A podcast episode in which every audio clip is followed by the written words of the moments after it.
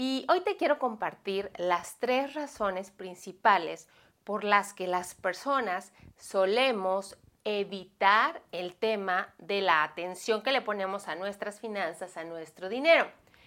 ¿Para qué te las quiero compartir? Justamente para que las tengas conscientes y que cuando las identifiques o se presenten en tu vida, tú estés alerta y puedas estar en mejor posibilidad de brincar como que esa trampita de nuestro cerebro y realmente empezar a tomar el control de nuestro dinero.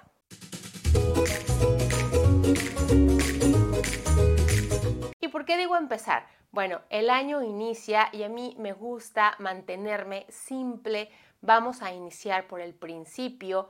Para todas aquellas personas que ya traen camino recorrido, les va a servir porque van a recordar y reforzar aspectos que a lo mejor ya habías dejado un poquito de lado. Y para las personas que estén empezando, que tengan toda la mejor intención de arrancar con el pie derecho este año y de verdad empezar a hacerse responsables del manejo de sus recursos, estos tres aspectos que te voy a compartir te van a ser de mucha utilidad. La primera excusa, pretexto o argumento que nos hace decir, el lunes empiezo, el próximo mes, después atiendo este tema, es el siguiente. ¿Sabes qué? Los números no son lo mío no son muy fuerte, no me gustan, no entiendo la contabilidad, no me gustan las finanzas, no, no, es un tema que prefiero evitar. Pero te voy a decir algo y que te va a dar muchísimo gusto si a ti las finanzas no te gustan, ¿vale? Y si no te gusta la contabilidad y si sientes que los números no son como tu carta fuerte, este punto te va a ser de mucha utilidad. ¿Por qué? Porque según expertos, hay un 80% en el tema de la administración de nuestras finanzas personales, fíjate bien, aquí viene lo interesante, que no tiene nada que ver ni con números, ni con porcentajes, ni con matemáticas, ni con economía, ni con finanzas, ni con contabilidad. Al final, solamente un muy pequeño porcentaje, más o menos un 20% según estimaciones, corresponde al mundo de los números pero el 80% restante, adivina qué, no tiene nada que ver con eso. Así es de que si no te gustan los números, no te preocupes. El 80% restante o el mayor porcentaje tiene que ver con tus hábitos, con tu estilo de vida, con tus decisiones, con tus valores, con tu educación, tiene que ver contigo y con la forma en la que tú te conduces en la vida. Y esto tiene mucho sentido. Así como nos conducimos generalmente por la vida, también nos vamos a conducir en el tema del dinero y de las finanzas. Por lo que, retomando el primer argumento que nos aleja de poderle hincar el diente a este tema de las finanzas, de es que los números no son mi fuerte, ya, hoy por hoy sabes que según estimaciones de especialistas, más del 80% tiene que ver con otras áreas totalmente diferentes al mundo de los números. Y solamente más o menos un 20% corresponderá al tema numérico de porcentajes matemáticos. Así es de que si el tema de los números no te gusta, no te preocupes. Esto no debe de ser un impedimento para realmente empezar a tomar el control de tus finanzas por la razón que te acabo de comentar. Ahora, vámonos con el argumento número 2. Considerar que no tienes mucha experiencia, considerar que no sabes del tema, considerar que no entiendes, no te sientes como pez en el agua. A lo mejor se relaciona un poquito con el punto anterior, pero mira, el hecho de que tú no tengas una maestría o un doctorado en contabilidad y en finanzas, que por cierto, déjame decirte que en muchos de mis cursos me ha tocado tener como alumnos a personas que tienen una formación contable y eso no significa que tengan un buen manejo de sus finanzas personales. Muchos de ellos sí, pero no todos.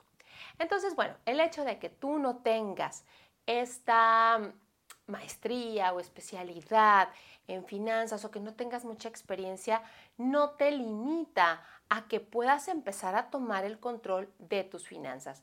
¿Por qué? por una simple y sencilla razón.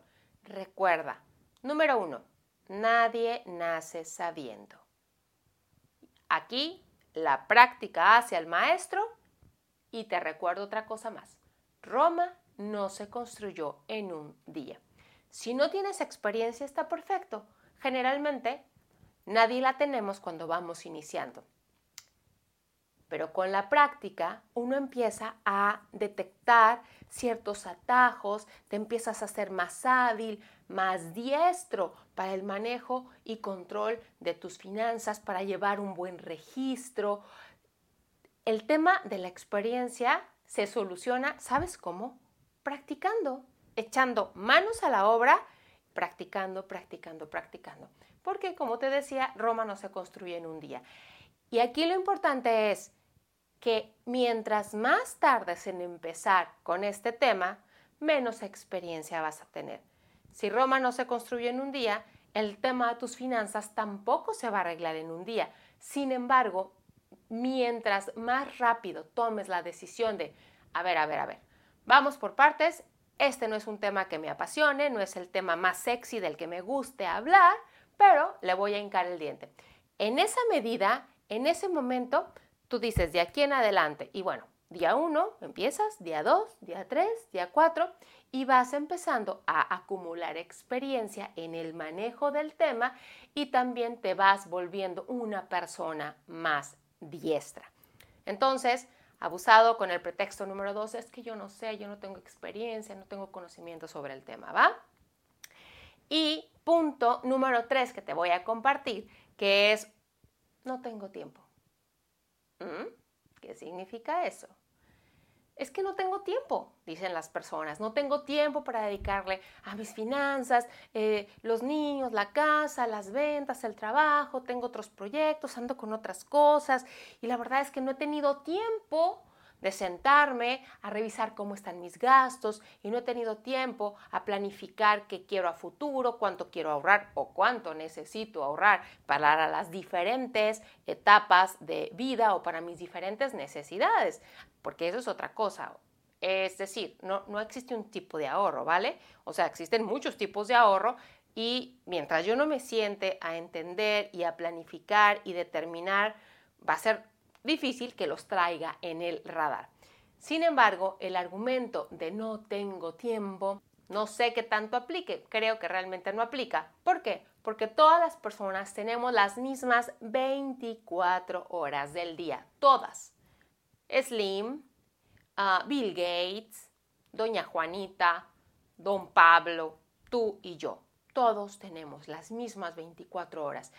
Y no es como que tengamos más o menos tiempo que Doña Petra, o no es como que eh, Carlos Slim tenga más horas que nosotros, no, al final todos tenemos las mismas horas del día, todos los humanos que habitamos en este planeta Tierra tenemos el mismo recurso en tiempo.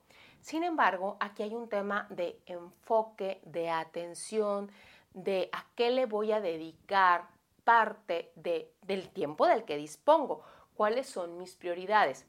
Y mira, yo entiendo que tenemos otras prioridades en la vida y tampoco queremos poner al dinero en la prioridad número uno. Eso está clarísimo. Pero por favor, tampoco lo dejes en la prioridad número 50. ¿Va? Así es de que estas son las tres razones que te quería compartir para que las vayas identificando y que cuando se presenten tú seas como más consciente de que estás dando esa respuesta o por otro lado a lo mejor tienes el sentimiento de que te vas a sentar a poner en orden tus finanzas y dices, no, ahorita no tengo tiempo. Eh, eh, alerta, ya es uno de los pretextos más comunes. O, híjole, yo sé que le tengo que dedicar tiempo al tema financiero y es uno de mis propósitos de este año, pero es que no sé por dónde empezar. Tic, tic. Otra alerta, es otro pretexto. Acuérdate, nadie nace sabiendo. Conforme más pronto empieces y te empieces a documentar, vas a ir tomando esa experiencia de la que hoy careces. Y el otro pretexto es de, ay, es que como que no se me antoja, es que prefiero ver una película de Netflix, es que los gastos, el tema del dinero, de los números no es lo mío, me cuesta mucho trabajo. ¡Ey! Tercera alerta, acuérdate, el tema de yo no entiendo de números no aplica. Ya quedamos más del 80% de lo que tiene que ver con finanzas personales corre por otras aguas que no tienen nada que ver con el dinero. O sea, es, volvemos al tema, tu forma de ser, tu disciplina, tus valores, eh, la forma en que tomas decisiones, tiene que ver contigo, tiene que ver con tu esencia, con la forma en la que te conduces, no con los números. Entonces, que estos no sean un pretexto para que si ya estás listo para empezar o si lo traes ya como un propósito para este año, que no sean motivos para irte alejando y siempre no, y mejor el próximo lunes o el próximo mes empiezo con este tema, ¿va? Espero que te hayan servido, de verdad, considéralos, son muy simples, pero son detractores muy comunes, quizás los más comunes desde mi experiencia son los que me ha tocado más ver en las personas. Entonces, si eres consciente, los vas a poder evitar para que simplemente el objetivo es que te hagas amigo, amiga de tus finanzas, te acerques más a ellas, entables una mejor relación. ¿Para qué? Para que haya una mejor comunicación, un mejor, eh, una mejor administración, un mejor control y también, sobre todo, que las puedas disfrutar cada vez más. Claro, cuidando tu parte de ahorro, tu parte de gasto, tu parte de inversiones y viendo cómo vas haciendo crecer en el tiempo tus ahorros, tu patrimonio, en beneficio de quién? De ti y de los tuyos. Y bueno, como ya sabes, esta frase que me encanta y es que en materia de finanzas personales el dinero solamente es un muy buen pretexto, pero lo que las personas realmente buscamos siempre va mucho más allá. Nos vemos pronto.